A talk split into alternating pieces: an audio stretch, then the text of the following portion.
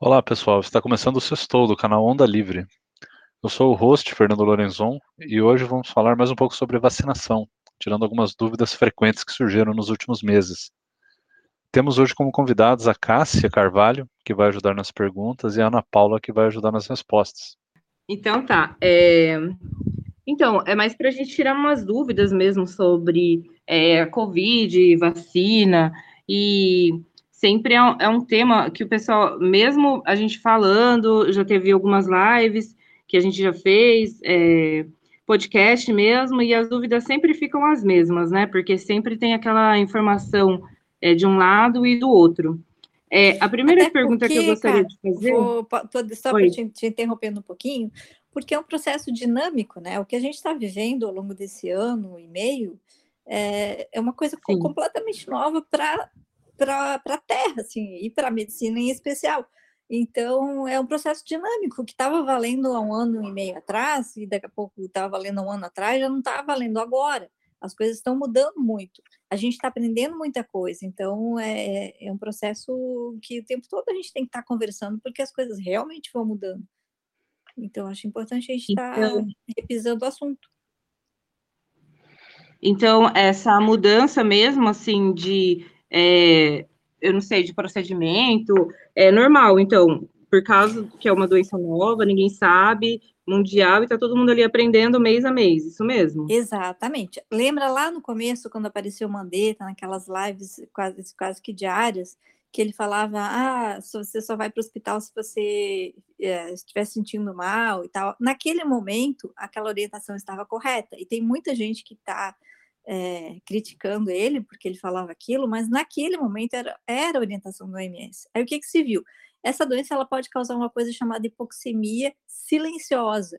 A pessoa está apertada, não está conseguindo respirar, não está conseguindo oxigenar direito o organismo e ela não percebe, ela só vai perceber quando está muito tarde. Então, é, já se sabe hoje que tem que estar doente, tem que procurar é, aconselhamento médico, não pode ficar em casa, como o Mandetta falava, mas naquela época estava correto, entendeu? Então, assim, a gente está aprendendo muita coisa, ainda muita coisa ainda vai, vamos aprender. É, tratamentos, né? Naquele momento também se começou a falar de algumas medicações, como a cloroquina, como a ivermectina,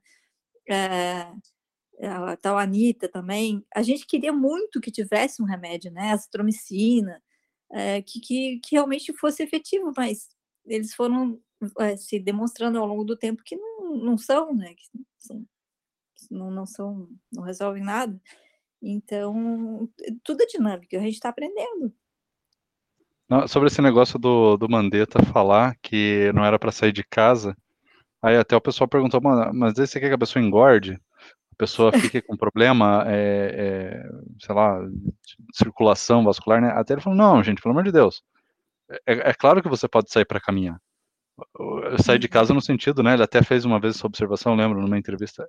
Uhum. É sair, é para não se aglomerar, pra, mas é óbvio, você tem que andar, você tem que sair, andar, dar uma volta na quadra, vai correr, vai andar num parque aberto, sem ficar se aglomerando, né? Então tinha esse cuidado, mas as pessoas, incrível como elas distorciam, né? As coisas para atacar o Maneta. Ah, Maneta falou pra você ficar em casa e morrer trancado, é. você engordar até morrer. Eu me lembro, eu me lembro que ele deu essa orientação mesmo, assim, ah, você está com sintomas de Covid, mas você está se sentindo bem, fique na sua casa, não saia de casa, não precisa procurar um médico com esses sintomas.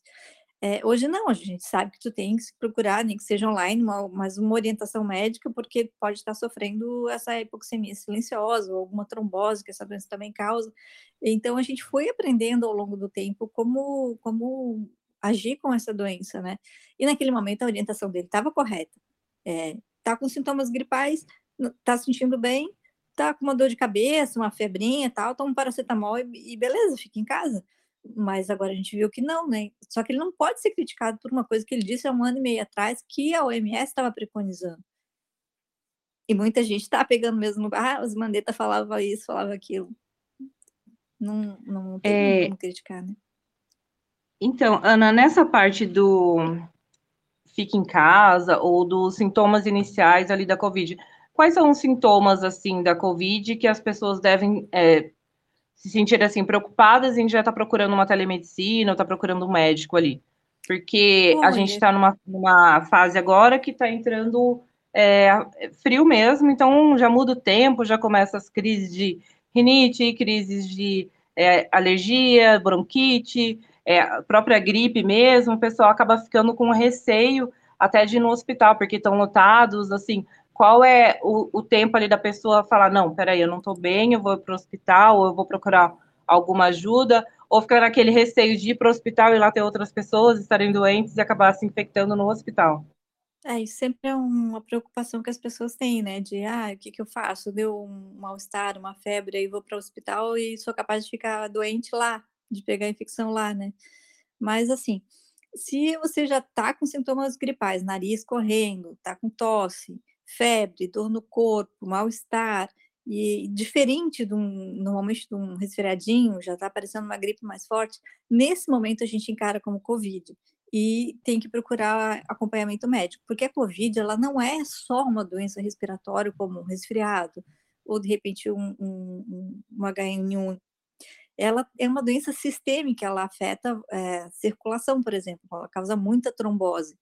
É, então, é, viu que não está legal, está com febre, dor no corpo, mal-estar, acho que já tem que procurar fazer um acompanhamento médico, até para fazer o diagnóstico, né? Mesmo que você só vá para casa com uma receita de um analgésico e repouso, mas tem que fazer o diagnóstico para não estar tá transmitindo, inclusive, para outras pessoas, né? Saber que está com Covid e, e fazer o seu isolamento ali, porque transmite, né? Mesmo a população sendo vacinada, a transmissão ainda está bastante alta, especialmente no nosso país. Então, assim. Então.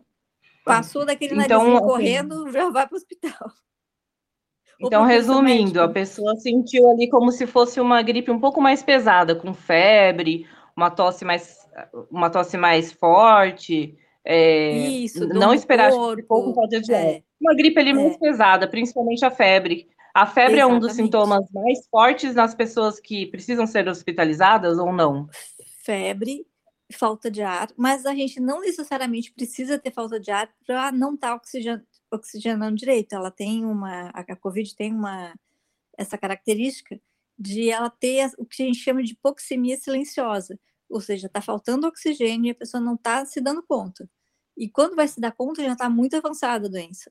Então, é. É, se a puder ficar verificando em casa, pelo menos a saturação de oxigênio, que é um aparelhinho que a gente compra na farmácia e vê ali como é que tá, que deve estar tá em torno de 95% para cima, é, é, bem importante. Assim. Então, por isso fazer o diagnóstico, né? Ir no, no médico, fazer o diagnóstico, é, ver que está com Covid, ter que fazer o seu isolamento, evitar contato com outras pessoas e, e ficar monitorando esses fatores que são importantes de, de, de oxigenação, é, ver como é que está evoluindo essa febre, se é, como é que está a dor no corpo, se está aparecendo algum sintoma, porque realmente ela é uma doença muito é, como é que eu diria, ela ela é, ela, ela é, é danada, assim, ela é diferente, muito traiçoeira. diferente de uma gripe. Traiçoeira, exatamente. Ela é muito traiçoeira. Então, ela pega por. Às vezes, ela afeta rins, ela pode causar sintoma de diarreia, pode causar sintoma pulmonar, pode causar sintoma só de via aérea superior e pode causar sintoma nenhum, né? Tem muita gente aí que passou com, com zero sintoma. Sim, eu tive Covid é, em fevereiro e os sintomas, eu achei que fosse assim, um, um resfriado, assim, porque eu tenho rinite, achei que fosse uhum. rinite. Uhum. Uma coceira na garganta, uma sensação um pouco de corpo assim cansado, Ali foi uns dois, três dias e eu já estava melhor, não tomei nenhum remédio, nem nada. E acabei descobrindo que estava com Covid depois, porque meu marido testou positivo e meu perdi olfato e paladar também na mesma semana. É, então, isso é um foi muito né, rápido, que é assim.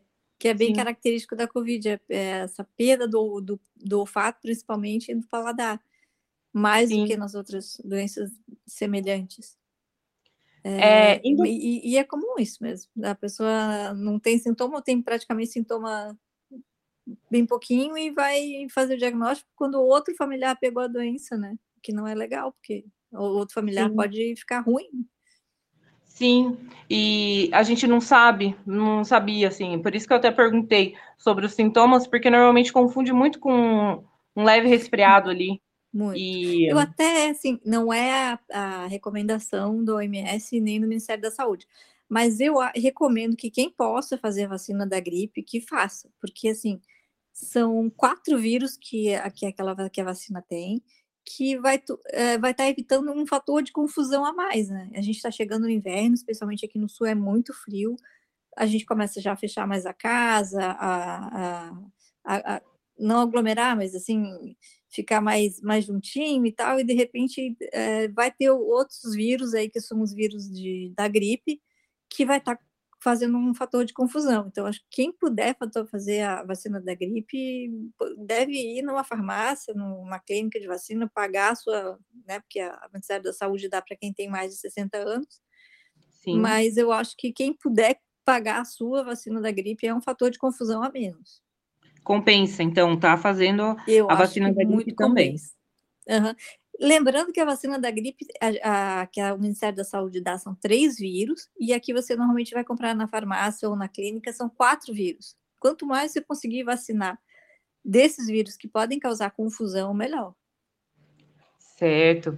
É, e lembrando nessa... ainda da questão Pode. da vacina, que é, tem que esperar 14 dias entre cada uma das vacinas para não dar problema, né? Uma não, não atrapalhar a, a, a a imunização da outra. Então, assim, Isso. tomou vacina da gripe, espera 14 dias para fazer da Covid, ou fazer da Covid, espera 14 dias para fazer da gripe, e daí depois vai fazer a segunda dose da Covid. Tem pelo menos um intervalo de 14 dias entre elas. Entendi. Então, aí era uma outra pergunta que eu ia fazer. Então, é esses 14 dias aí que tem que ter de intervalo entre a dose. É, a entre a vacina da gripe e a vacina de Covid. E a vacina de é Covid. importante esse intervalo. Pelo menos, pelo menos. Se pudesse mais, até melhor, mas 14 dias Entendi. no mínimo. Então, agora é que não está vacinando ainda pessoas na faixa de. É, que não estão ali na faixa etária de vacinação, seria interessante é, todo mundo está fazendo a vacina da gripe, porque quando chegar a nossa vez de estar tá vacinando para Covid, é, já está tranquilo já e não tá tem vacinado, né, da gripe. É. E, e pensa assim, a gente está entrando bem no inverno, né? Daqui a pouco está entrando no inverno, está numa época bem fria. Vai levar 14 dias para fazer efeito a vacina da gripe que você tomar. Então, tem que estar tá fazendo agora para fazer efeito na metade de agora de junho, né? Senão, certo. também não adianta muito, né? Tem que pegar o pico do inverno. Certo. É, outra coisa que eu ia fazer, que eu perguntar para você, Ana, é, sobre essa parte da, da infecção de Covid é casos de reinfecção de Covid. Igual, por exemplo, eu tive lá em fevereiro e qualquer coisinha assim a gente já pensa, nossa, será que reinfectou Covid? Será que é, reinfectou mesmo é, estando em casa, tomando todos os cuidados? A gente fica um pouco com essa preocupação. É, tem algum estudo ou alguma coisa é, assim mais é, eu não sei como dizer, forte, talvez, assim, algum estudo mais sério, é, falando sobre essa parte de reinfecção, essa imunidade de quem já pegou a, é, já que já é, quem já pegou Covid? Então, assim, o que a gente já sabe é que os anticorpos para Covid eles duram de quatro a seis meses, os, os produzidos é, pelo organismo, né? Assim, eu tive Covid, vamos supor, é, vou desenvolver anticorpos contra a doença e eu vou ficar protegida mais ou menos seis meses, é de quatro a seis meses. Em seis meses, praticamente zero a minha proteção e eu estou exposta de novo. Claro que isso é, é um pouquinho variável de pessoa para pessoa. Tem gente que vai ter mais por mais tempo, tem gente que vai ter por menos tempo. Mas, assim, a média dos estudos é que a pessoa vai ter imunidade para a Covid de quatro a seis meses. Passou esse período, está exposto, está de novo, assim. E aí, com todos os cuidados que a gente tem, a gente pode pegar mesmo, né? Porque a gente vai no supermercado, ah, tá, vai passar álcool gel, vai ter distanciamento, vai ter. Mas pode pegar, né? Então, quem sai de casa sabe que está, de alguma forma, um pouquinho exposto. Então, se, se ficar doente, não, não é causar espanto, né? Porque, a não ser quem está trancado, trancado em casa e não tem. e não e recebe é, comida e higieniza e tal, aí essa pessoa que está mais protegida, mas poucos de nós conseguem ficar totalmente presos em casa, né? Então. Certo. Tem alguma pergunta, Fernando, sobre Covid? Bom, é, dá para explorar bastante coisa. Eu não sei se a, Ana chegou a. Ana, veja se você sabe responder, mas, é, por exemplo, toda aquela questão da polêmica das máscaras. No uhum. início, até a OMS não tinha recomendado máscara. E o pessoal até critica, a OMS falou que não, depois falou que sim, não dá para confiar. Mas eu entendo, é porque a galera tava usando aquelas máscaras de é, de cirurgia lá, aquela máscara que Isso, só segura a baba mesmo. 90, né? Bom, tem vários aquela tipos máscara de máscara, que só serve né? para filtrar o mosquito, né? Para não. Então, é porque e, e assim, aquela... óbvio, é, aquela não segura, mas daí você é, tipo assim, aí eles foram recomendando máscaras grossas e tal, a gente aprendeu muito. E hoje chegamos aí no Gold Standard, que é a tal da PFF2, né? que eu então, acho que é então. melhor que a N95, e não sei isso, como é que é. Ainda. É, ela. Por que, que ela é melhor, você sabe dizer?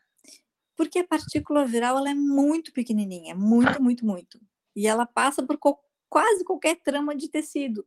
É, então, quanto mais é, fechada for, é, mais protegido você vai estar, tá, né, de, de, receber alguma partícula viral. Ou se receber, vai receber uma quantidade bem menor do que a que vai estar tá no ar. então, por isso que elas foram se aperfeiçoando. A gente, normalmente, quando está no bloco cirúrgico, não se preocupa muito com o vírus, né? A gente está mais preocupado no bloco cirúrgico com bactéria. E aí, aquela trama é mais, é, que a gente usa com máscara cirúrgica comum é suficiente para segurar bactérias, até porque a gente não vai ficar cuspindo em cima de, do paciente que está sendo operado, né? mas espirrando, sim, mas ela não segura vírus. É, então, por isso essas máscaras mais, é, mais modernas, mais sofisticadas para a contenção de uma partícula que é muito pequenininha. Um vírus nem é considerado um organismo vivo completo, né? Ele é um, é, não é, não é uma bactéria que, gente, que tem todas as organelas e tal, e é um, uma unidade viva. Ele é um, uma, uma, partícula, um pouco, um pouco de proteína com, com RNA então, nenhuma, nenhuma uma, um, um ser vivo a gente pode considerar um vírus, ele é muito pequenininho mesmo. É, e a questão do preço também, né? A, a essa ah, FF2 ela é baratinha também, né? Tipo, a gente achava que por é. ser melhor seria mais cara e no fim das contas é até mais barato que as de pano, né? Só que ela não é reaproveitável, você usa e tem que jogar fora. Aliás, Exatamente. você sabe, Ana, qual é o, o tempo de uso de uma máscara?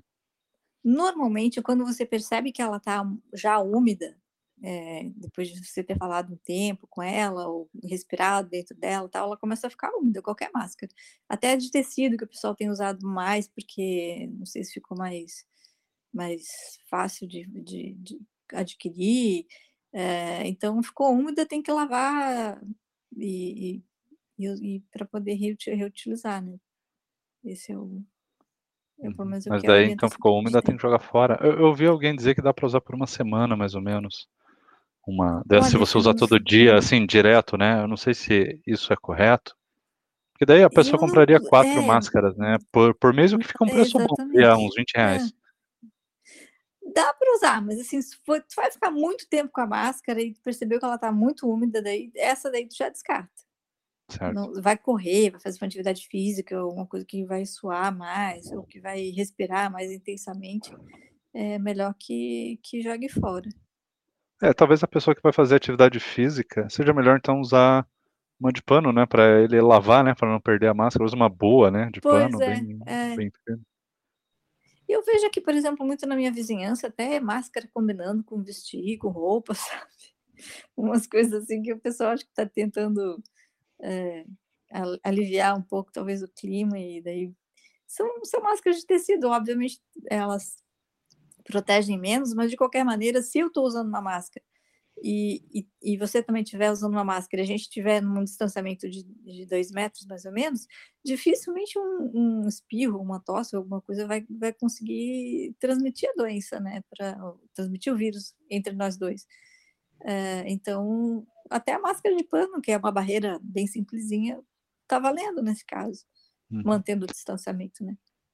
Então, certo, usar máscara, é, manter o distanciamento e higienização das mãos para evitar. Muito, muito, muito.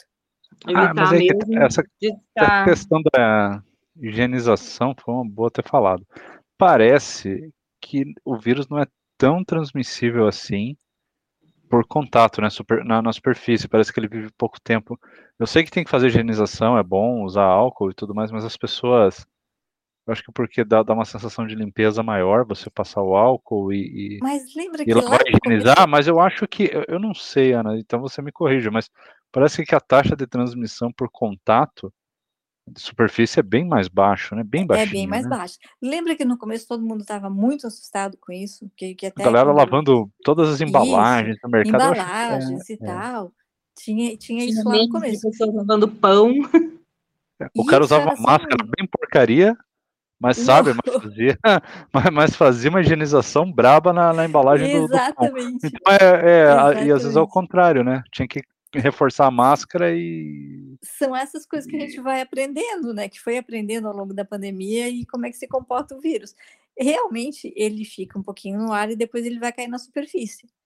Ele é um pouco mais pesado, mas ele não dura tanto tempo assim, a ponto de de repente tu passar a mão numa superfície de, onde alguém tossiu ou espirrou e, e aí tu vai pegar a mão, vai lavar o olho ou, ou né, repente é, é um conjunto de fatores, né? É, você tem Exatamente. que encostar na, na, num lugar onde a pessoa espirrou, isso. Aí você tem que pegar com a mão, aí você tem que pôr a mão ou na boca, ou no olho, né, na mucosa, né, ou é, no nariz. Isso, é, isso. É, muito, é muito específico, né? Então é. é Mas acho que é não invalida é, lavar a mão, porque.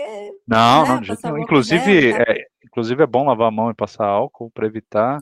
Por várias outras, outras coisas. Né? outras patologias, né? Então. Isso, eu vou até reforçar moda... aquilo que. Isso, eu vou reforçar o que já foi falado é, que teve aquele caso, eu acho que eu falei num outro podcast, não estou lembrado, que em 2009, por causa da foi H1N1, né?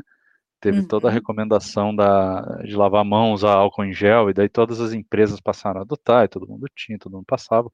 E, e naquele ano, eu vi um cara falando uma vez que é, praticamente zerou atendimento é, em hospital de casos assim de, acho que é desinteria, coisas assim, sabe? Quer dizer, uhum. você eliminou muitas outras coisas junto Exatamente. só por causa de uma um hábito que é simples. Então vale a pena sim. E esse da máscara, né? né? Tomara que é, uhum. é, tomara que essa da máscara fique também. As pessoas criem esse hábito de continuar usando quando as pessoas acharem que está com gripe, quando né? Tipo, depois da pandemia, é né? Porque, é nossa, quanto que a gente ganha de saúde nisso? Eu me, me lembro que a minha irmã, quando foi mãe, assim, ela era muito angustiada que a filhinha dela ficasse doente por qualquer coisa, e ela adotou essa medida, assim, de ter na bolsa sempre um, um, um frasquinho de álcool gel que ela deixava já num, num chaveirinho, que ficava para fora da bolsa, então qualquer coisa ela estava com álcool gel na mão, e ela pegou o hábito de nunca mais passar a mão no rosto uh, só as costas da mão às vezes para limpar a testa, mas nunca mais pegar dedo, assim, esfregar olho, ou, ou coçar nariz, ou botar alguma coisa na boca. É, e ela e nunca mais nem ela nem a menina pegaram nenhum tipo de infecção tanto digestiva quanto respiratória porque por causa desses cuidados assim que a gente normalmente nem tem né de eu eu sempre passando a mão no rosto limpando o olho passando a mão eu, e ela começou a não nunca mais cortou esse hábito de passar a mão no rosto e, e diminuiu muito assim, a quantidade de infecção. Tomara que esse, esse aspecto positivo a gente leve, né, de, de, dessa dessa loucura toda que a gente está vivendo. Sim, é, espero que a gente continue levando esse aspecto, pelo menos, né? É, e que as pessoas gostaria... resfriadas é, realmente continuem usando as máscaras, porque isso ajuda bastante. Sim, mas eu, eu acredito que a gente vai conseguir seguir desse jeito. Ainda mais porque a gente acabou é, mostrando para as crianças, né? Educando as crianças, e elas, por incrível que pareça, são bem é, rígidas com isso. Eu vejo a minha é. filha, ela vai sair, ela coloca máscara, passa, lava a mão direto, sabe? E ela tem seis anos e ela é super rígida com a higiene e dela. Tinha muito essa preocupação também, né? Ah, que as crianças vão ir para a escola, como é que vai ser? Porque eles não vão ser capazes de, de usar máscara, de fazer higienização. Eles são até melhores do que nós, é mais fácil de, de aprender esses Sim. hábitos. Sim, é, eles ficam no lugar demarcado certinho e quando não tá, eles falam, não, não tá certo, tem que ir mais para trás, tá aí, são assim. É incrível. Às vezes até eles nos educam, né? Sim, a, a gente acaba aprendendo. É, indo, saindo um pouquinho dessa parte assim, é, de proteção, eu gostaria de, é, de perguntar para você, Ana, se a gente tem algum tratamento é, hoje eficaz é, que combate é, o coronavírus. Assim, é o que melhore. Tem um tratamento certo já para a Covid? Tratamento para a doença viral não tem, Assim, não tem mesmo, é muito difícil. É, para Covid, não tem nenhum remédio que. Ah, é, o que eu estou falando assim, que vai matar o vírus, como a gente tem, por exemplo, uma amoxicilina que vai matar uma, uma, uma bactéria ali que está causando uma sinusite. Vai tomar a amoxicilina, que é um antibiótico, vai matar a bactéria. Para vírus não tem isso. O que a gente tem é dar suporte para o organismo para que ele consiga vencer o vírus. Né? Então, a gente fazendo uma boa hidratação, é, repouso, dormindo bem, o teu organismo vai ficando tomando vitamina de repente e tal, é, coisas assim que Melhor o teu organismo exatamente que ele vai ficando mais forte e, é, e tu vai conseguindo vencer o vírus. Infelizmente nem todo mundo consegue, né? Então às vezes a pessoa vai ter que ir para o hospital. A gente sabe que o coronavírus, em, em, que a COVID, na verdade, ela tem uma fase viral que é, são os primeiros sete dias a dez, e depois ela tem uma fase inflamatória, que é uma resposta do organismo à doença. Essa fase, por incrível que pareça, é a pior. Dá muita inflamação e às vezes é isso que mata. Essa, essa resposta orgânica é, desordenada é o que causa que a pessoa não consiga respirar direito e que cause trombose e que a pessoa acaba evoluindo mal. Então, o que tem é, são medicamentos para evitar ou diminuir a intensidade dessa resposta inflamatória causada pela COVID. Aí, então, às vezes, corticóide em doses mais altas, mas aí, claro, sempre com prescrição médica, que é uma medicação bem pesada, né, e a dose normalmente é muito alta, e às vezes algumas medicações para trombose, para evitar formação de coágulos, porque uh, essa resposta inflamatória também causa isso, e, e, e, aí, o suporte, às vezes, até que chegando na respiração mecânica, né, na ventilação mecânica, que é quando o pulmão está tão inflamado que já não dá mais conta de, de oxigenar o organismo e tem esse suporte respiratório, para ver se a pessoa consegue fazer o organismo dar a volta, né? Não que exista remédio para matar o vírus, tem remédio para ajudar o, organismo. Certo. E esse período de a pessoa pegou Covid, foi indo, indo, aí entrou nessa resposta inflamatória que você falou aí, ele é muito rápido isso, essa evolução? É, a pessoa sente essa evolução? É de uma hora para outra, a pessoa que, foi lá e sentiu olha, mal? Ou é, vai evoluindo? Como é isso? Como a gente tinha falado, a Covid é traiçoeira, né? Tem pessoas que em um ou dois dias já estão, chegam bem no hospital, no outro dia evoluíram super mal, já tem ventilação mecânica. Mas a, a, a tendência assim, de quem vai evoluir com problemas maiores e que vai haver uma necessidade de internação hospitalar é que chega ali pela, pelo sétimo dia ela começa a começar a sentir falta de ar e, e, e aí febre, muito mal-estar geral e tal, e essa pessoa normalmente vai ter que precisar de uma internação hospitalar. Mas é, ali pelo sétimo certo. dia mesmo, e, e geralmente é, é falta de ar por isso a importância, né, de de repente estar tá vendo aquela saturação, porque de, talvez você pode perceber antes que está é, oxigenando mal o organismo com o oxímetro e, e procurar um auxílio médico antes. Certo. É, essa é outra dúvida, esse auxílio médico. Porque agora tem bastante casos de Covid, né? Chega, vai chegando próximo e cada, cada pessoa que a gente vê está num tratamento ali diferente. É, às vezes a pessoa está lá pegou Covid, testou positivo, aí o, o médico, ele já dá remédios para o pessoal ali da família, antes de estar tá testando positivo para Covid e antes desse, desse período de estar tá, é, sentindo alguma coisa. Isso é correto, não é correto? Tem que esperar sentir alguma coisa? Ou é uma medida de prevenção? Não, como que funciona nessa, nessa parte, nessa hora ali? Não, infelizmente a gente não tem nada para prevenir Covid. Não tem, não existe. É, então, se o médico está orientando a família a fazer, a tomar alguma medicação, porque tem um familiar doente para evitar que os outros fiquem, isso não existe. Esse médico está totalmente equivocado no tratamento. É, o que a gente chama de profilaxia ou prevenção para essa doença não existe.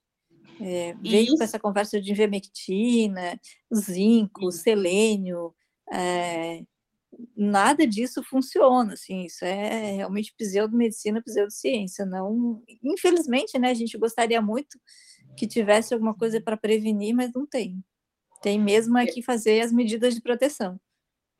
Certo. E nessa, nessa parte, só para deixar bem claro, assim, por exemplo, a pessoa pegou ali, o, o médico receitou ali para os familiares.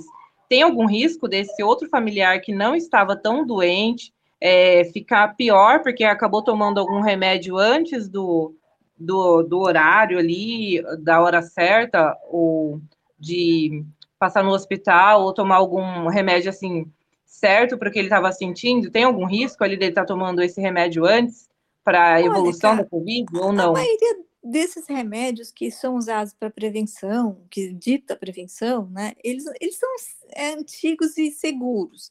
Dificilmente uma pessoa vai fazer um problema de fígado ou de baço ou renal por causa, porque está tomando essas medicações.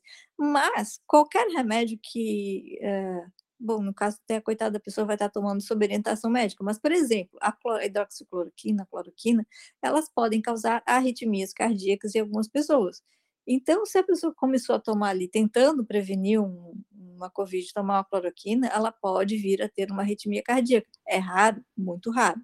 Se a pessoa começou a tomar ivermectina, eu, eu conheço pessoas que tomavam doses altíssimas, intervalos assim de toda semana, que é um remédio para vermes, tem nada a ver com, com vírus, é, mas, enfim, entrou como um remédio para para Covid, para prevenção, e essa pessoa começou a ter problema de fígado, problema de, de rim, porque estava tomando um, remédio que em dose alta que não é para ser tomado toda semana, é para ser tomado uma vez cada seis meses, uma vez por ano. É, e, eu vi acontecer, assim, de pessoas terem problemas sérios de, de, de fígado porque estavam tomando sobredose de uma medicação na tentativa de prevenir algum, alguma vez que não ia prevenir nada. Né? Certo. É, entendi. Nessa, nessa questão agora, me surgiu uma outra dúvida que eu acho que você pode esclarecer aqui para gente. Tem médicos que vão que receitam ali, que, eu, que a gente sabe, eu conheço, é, e tem outros médicos que não vão receitar. Eu conheço assim, porque eu, é, pessoas já me falaram ali, né?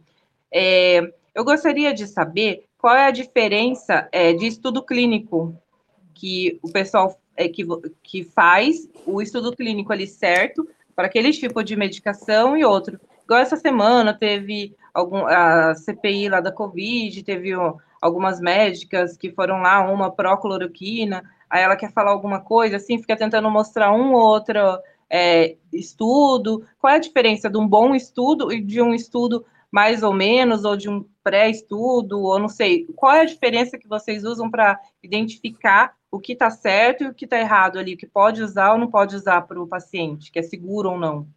Então, assim, cara, é, tem mais cinco tipos de graus de evidência de estudos, tá? Tem estudos com mais força, estudos com menos força, sendo que o estudo com mais força são os estudos duplo cego, controlados. Esses são os estudos com mais força. Os estudos com menos, né, não chega nem a ser estudo, mas as publicações científicas com menos força são a opinião do especialista, ou seja, eu é, sou ali infectologista, tenho os meus casos e publico aquilo.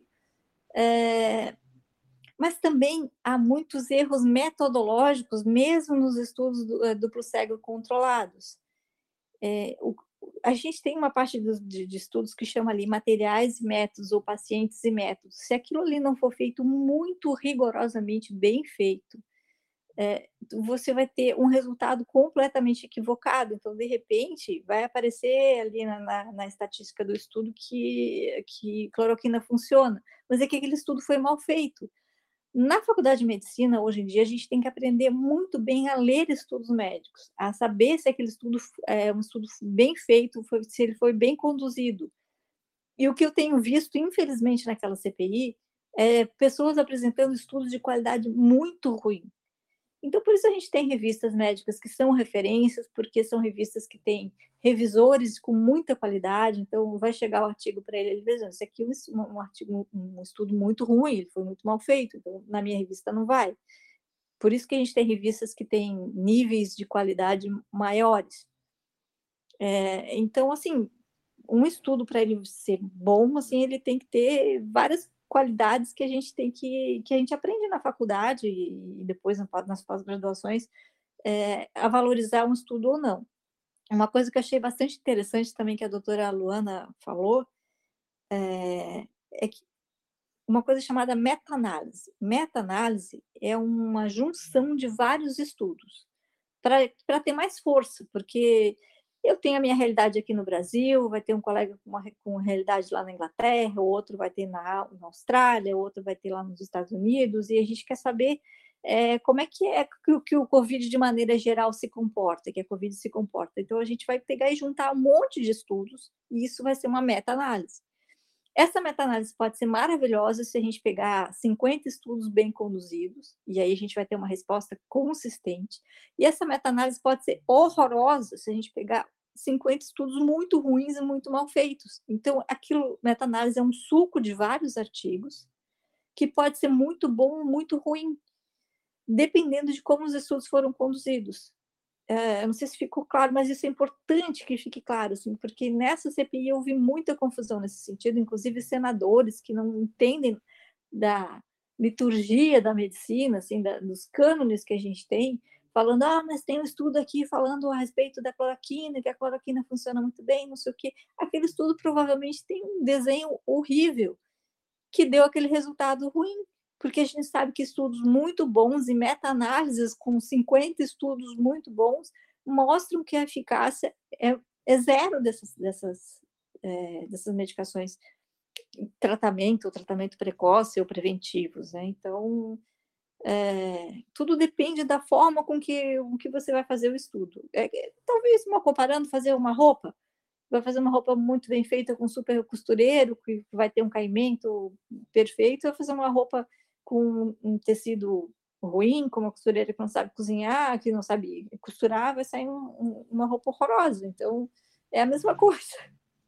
Adorei a comparação. É, e nessa comparação, assim, é, você falou que tem algumas revistas que são referência. Você quer citar essas revistas para a gente saber? E saber Sim, onde pesquisar, estudar? Internacionais, por exemplo, a revista Lancet, uh, o Journal of Medicine, uh, tem o JAMA, tem, tem, são várias revistas, assim, 20, 30 revistas reconhecidas dentro da medicina de maneira geral, uh, e especialmente na área específica da infectologia, da pneumologia, também vai ter estudos ali que, mostrando uh, o que, que, que, que realmente é importante e os estudos que são bem feitos, que são que conseguem uma publicação numa revista de peso dessas.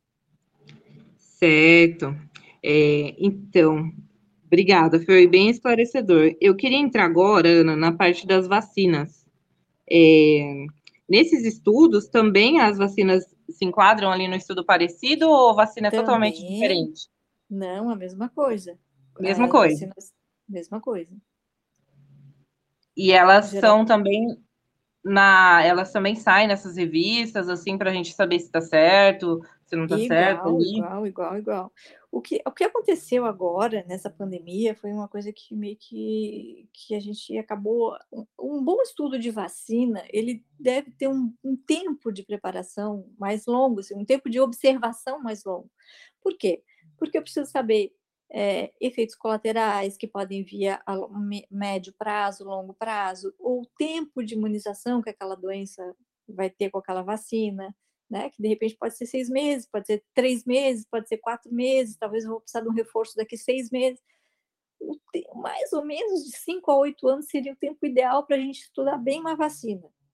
Mas a gente, nesse caso, não teve esse tempo. Então, a gente está apresentando as vacinas é, do jeito que deu, né? A gente estava precisando de, de alguma coisa que, de alguma uma forma freasse a pandemia. Então, é, os estudos conduzidos para a vacina não são os estudos ideais por uma questão de tempo, é, mas era o que dava para fazer, né? Então, talvez a gente a médio prazo vá descobrir é, efeitos colaterais das vacinas que não são tão legais, é, talvez a gente vá descobrir que a vacina não imuniza por tanto tempo assim, e que talvez a gente precise fazer um reforço a cada seis meses, a cada ano, a cada dois anos. Isso aí realmente é o tempo que vai dizer, não tem como a gente saber. É, eu gostaria de perguntar uma coisa: as vacinas são seguras, sim ou não? E qual é a diferença entre as vacinas disponíveis aqui no Brasil? As vacinas são seguras, são bem seguras. Já tem, um, é, pelo menos a médio prazo, a gente já pode ter certeza de que não, não vão fazer mal, né? E eu acho que a longo prazo também não, não, não, se, não se vê por quê. É, a Coronavac é uma vacina que, como eu já disse, a tecnologia é empregada já há muitos anos, o que mudou foi só o vírus, que é o vírus atenuado. A vacina da AstraZeneca, ela é uma vacina que ela usa um, um vírus que causa o resfriado no macaco, e aí ali ela insere partículas da, do, do, do SARS-CoV-2 e, e, é uma tecnologia um pouquinho diferente, que aí por isso a pessoa pode ter mais reação e tal. Tem, já deve ter visto que tem gente que tem febre, tem mal-estar e tal, é, porque ela tem uma tecnologia um pouquinho diferente das outras. E, e algumas vacinas inserem partículas virais especificamente é, do RNA do vírus. E essas aí que são as mais questionáveis, porque são as tecnologias mais modernas e que, e que a gente não tem lá tanta experiência, décadas de experiência, como tem com a Coronavac, por exemplo, né? Que, que é, tem uma, é, ela é bem semelhante à vacina da paralisia infantil, é, o que muda é o vírus, então não tem por que ter medo da vacina. Das vacinas.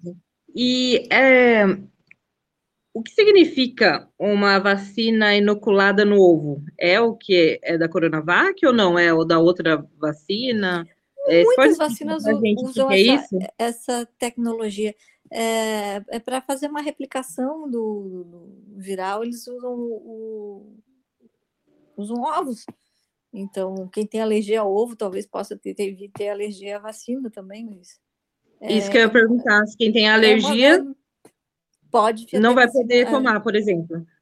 Não vai poder tomar aquela que usou o, o, o ovo como, como um dos, dos, momentos em que ela estava sendo produzida, né? Uma das, uma das fases, das etapas da, da Tem alguma no Brasil que é assim?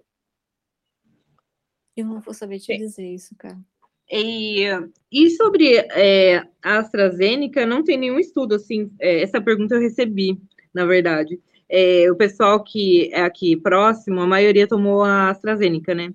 Aí eles perguntaram se tem algum estudo ou alguma coisa assim falando sobre é, efeitos é, dessa vacina. Não tem ainda, né? Efeitos colaterais? Isso, é, e de médio e longo prazo. Longo prazo não tem como saber ainda, né? É, mas eu acho que assim, a única coisa que ela tem de diferente é que ela usa um vírus é, como, como vetor, né, como carrega, ele carrega o, o, o partículas do, do SARS-CoV-2 para botar no teu organismo para te criar a imunidade para o SARS-CoV-2, ele usa um adenovírus que causa gripe num chimpanzé. Então, uh, não sei se não tem por que esse vírus via mutar, esse adenovírus e virar, infectar o homem também. É muita loucura, né? Assim, é uma coisa que é muito controlada, não é uma coisa espontânea, então ela, ela, pode causar esse mal-estar, assim, febre, é, dor no corpo e tal, porque ela realmente ela usa um vírus que causa resfriado, que causa gripe. Mas em chimpanzé não tem por que ser pior no, no, no homem, né? Ana, é, por que, que aqui no Brasil não é fabricado uh, o IFA, que é a matéria-prima, né, da, da, dessas vacinas aí, porque é, um, é fabricado fora e não está fabricado aqui? Muita gente tem essa dúvida. A gente tem porque essa a capacidade? Tem, a gente não tem a tecnologia para desenvolver ainda, por, por é, atraso do, do governo de não ter ido atrás, né? De, é, então, por exemplo, não, não ter um, essa fabricação aqui é um, mais um erro do governo. Não vou dizer do governo Bolsonaro, mas dos governos né, que, agora não vou botar tudo na culpa no, no governo Bolsonaro, mas assim, certo. ao longo dessas décadas aí, por que, que não foi atrás de, de, de como produzir IFA, né? Então não é uma coisa simples só de replicar. Ah, é, tem uma ali certinho. Tem toda uma tecnologia, é uma... tipo a Coca-Cola, ela te entrega o, o, o xarope lá, mas ela não dá a fórmula completa, né? É, e a mesma coisa a IFA, ela vai te, te, te, entregar o produto, a IFA, mas ela não vai te dar, não vai te dizer exatamente o passo a passo ali, o laboratório não vai dizer o passo a passo, mas a gente poderia ter desenvolvido essa tecnologia perfeitamente, tem tudo para já ter, também a gente está produzindo a nossa, né? Já é, parece que eles vão fazer. É, parece fazer, que eles vão começar a produzir. Aí, é... Vamos. Se uma pessoa, ela toma uma vacina tipo a Coronavac, alguma vacina é, feita que assim, e ela for viajar, por exemplo, lá para os Estados Unidos ou para algum país em que essa vacina não está liberada lá. Ela chega lá, ela tem que tomar outra vacina? Tem alguma reação? Ela precisa tomar outra vacina? Como funciona isso? Pode ter isso essa. Tomar uma vacina e tomar outra em seguida? No momento não tem na, não tem a OMS não preconiza que se misture vacinas. Pode ser que a gente chegue um momento que isso seja aconselhado, mas nesse momento não. Fez imunização com uma vacina, tá, tá é aquilo ali. Agora, é, vai muito da política do país para onde você vai, né? Se o país aceitar a Coronavac e te considerar imunizado, tendo feito a imunização adequada aqui com a Coronavac, ok, mas pode ter, pode ter país que não aceita ainda a Coronavac que agora a gente viu que o, que, a, que o OMS aceitou em caráter emergencial, mas pode ter países que não aceitam porque tem uma eficácia baixa, e aí vai depender da política do país. Isso é uma questão política, realmente. Hum, é, política, então, em termos médicos, ainda não tem nada ainda. Por exemplo, a pessoa tomar uma vacina é, e depois tomar outra, é, de outro não, não, não, não, não, não tem porquê. Não tem indicação nenhuma. Da, não há indicação para isso. de saúde, não. Nesse momento, certo. não. Talvez, como eu te falei, talvez venha a ter, a ter, necessidade por questões de, inclusive, dessas variantes, né? Que algumas, algumas vacinas são eficazes, outras não são. Então, talvez no futuro a gente até venha a precisar misturar, mas nesse momento, não.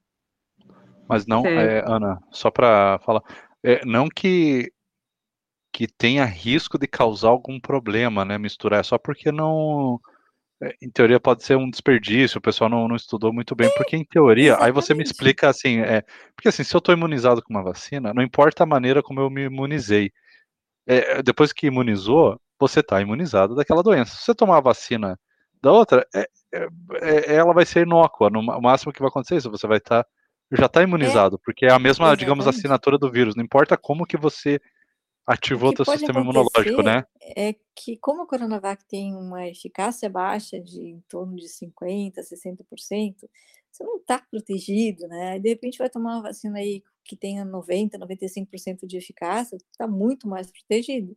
Então eu já é, vi gente. Ou seja, o maior problema mim... é você ficar mais protegido que antes. Exatamente. Eu Esse tenho é o visto problema. gente falar assim: ah, a hora que chegar a Sputnik para tomar na, numa clínica, eu vou querer tomar, mesmo já tendo feito tomado a, a Coronavac e tal, porque eu quero estar tá mais protegido, eu não me sinto protegido com a Coronavac. Então, não, é, pode, não tem, não tem contraindicação nenhuma. Tipo assim, mas o ideal, e aí que vem uma coisa, né? A pessoa pensa muito nela, né? Eu quero eu me proteger, mas o, ah, a vacina para funcionar não, não é você se proteger totalmente 100%. É, é todo mundo ter alguma proteção. É muito melhor do que você ter muita proteção. É, é todos uma, terem é uma alguma. questão de. A pessoa tem que pensar de no, números, em termos dizer, né? epidemiológicos, né? Na verdade, a gente não está falando do indivíduo, né? É, gente, quanto mais gente vacinada e o mais rapidamente possível, menos vírus vai estar circulando. Então, vai ser bom para todo mundo. Isso. Então, mesmo com a Coronavac, se muita gente for vacinado, é, e muito rapidamente, o vírus vai parar de circular e aí a doença vai ficar controlada. É, ela, digamos, desaparece se ela parou de contaminar, né? Exatamente. O, é, você o, Ana, pode explicar. O... Pode falar. Pode perguntar. Tá. É, o seguinte, teve aquela cidade, foi no interior de São Paulo, Serrana? É Serrana, né? Serrana, interior de São Paulo.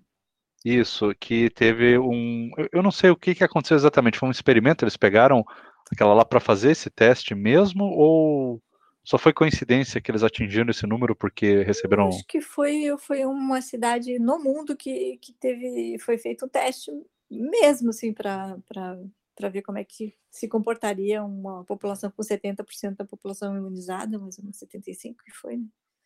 E, e funcionou super bem, né? É uma, foi uma esperança, é uma grande esperança, porque mesmo ah, com ah, tá. a Coronavac.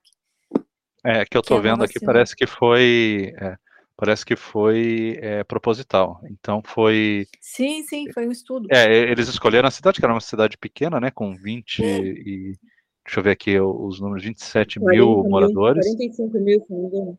Não, é, tem 45 mil e eles vacinaram 27 mil. Então, assim, é, e, e, teve uma queda. Então, a gente vê com isso, teve uma queda muito, muito grande de internações e tudo mais. Então, a gente vê que a Coronavac ela é suficiente para proteger a gente. Né? Então, né? olha, se vacinar bastante gente e rapidamente, o, o estudo de, de Serrana pode se replicar para o país todo. Rapidamente você diz para não ter aquelas é, mutações, isso? Exatamente. Numa dessas pode acontecer. O vírus, o que, que ele quer da vida, né? Ele quer continuar existindo. É, então, quando ele vê que tem um inimigo, que é a vacina, ele começa a tentar fazer mutações para poder continuar sobrevivendo. A grande maioria das mutações não tem problema nenhum, mas realmente algumas podem deixá-lo mais é, infectante, né? O mais fácil contágio, e que é um problema, ou causar uma doença ainda mais grave, que é um problema maior ainda, a meu ver. Então, são essas duas tipos de variações que, que podem ser um, uma complicação para nós. Né? Então, se a gente vacina muito, muito, muito, muita gente, muito, muito, muito rapidamente, evita que aconteça esse tipo de coisa. Uma das perguntas que eu tinha aqui era o que significa variante de preocupação. É mais ou menos isso que você explicou? Justamente isso. São uh, um vírus muta, ele é, um, é, uma característica do, desse, não vou chamar nem de organismo, né? Esse, essa partícula proteica aí, uh, é que ele muda muito facilmente. E, e a grande maioria das mutações não dão em nada mas tem mutações que são preocupantes sim, porque pode aumentar a infectividade, a, capacidade deles de infectar outras pessoas, né, que já é muito grande, e outras podem causar doenças mais graves, e que também é uma grande preocupação para nós, porque eu já acho bastante gente doente ao mesmo tempo, é um caso, uma, é uma doença que preocupa muito. Né? Sim. A gente está no pior momento agora da pandemia, Ana, ou você acha que ainda pode piorar um pouco mais? Porque parece que a segunda onda veio e o, as porcentagens da UTI não baixou, tá ainda em 100% aqui, pelo menos na região, não baixa. Desde o mês tá, passado. Tá, tá, tá, tá, em situações diferentes, em, em, locais diferentes do país. Aqui no Rio Grande do Sul, nós vivemos uma, uma, uma segunda onda horrorosa ali por março, que a gente tinha uma taxa de 150% de ocupação em UTIs, assim, foi uma coisa realmente hum. nunca vista, assim, não pensei em vivenciar isso. Tinha gente internada em corredor que não que, era, que devia estar em UTI, assim, foi o caos. Meu Deus. É, foi terrível. E agora a gente está numa situação bem mais controlada. A gente está com uma taxa de 90%, 95% de ocupação de leito de UTI Covid. As outras UTIs é, já estão internando outras doenças. Porque você imagina que naquele momento, nem que, se você infartasse, você não tinha onde ficar, porque não tinha mais leito. Não tinha, estava tudo lotado com Covid. Então, deve ter morrido muita gente com outras doenças também. A gente não está fazendo esse cálculo, porque quando eles botam lá o númerozinho ah, de mortes por Covid, 450 mil, não sei o que, a gente não está contabilizando as outras doenças de pessoas que não foram atendidas porque não tinha leito, não tinha médico, não tinha, não tinha nem medicamento. Medicamento é... faltou também, né?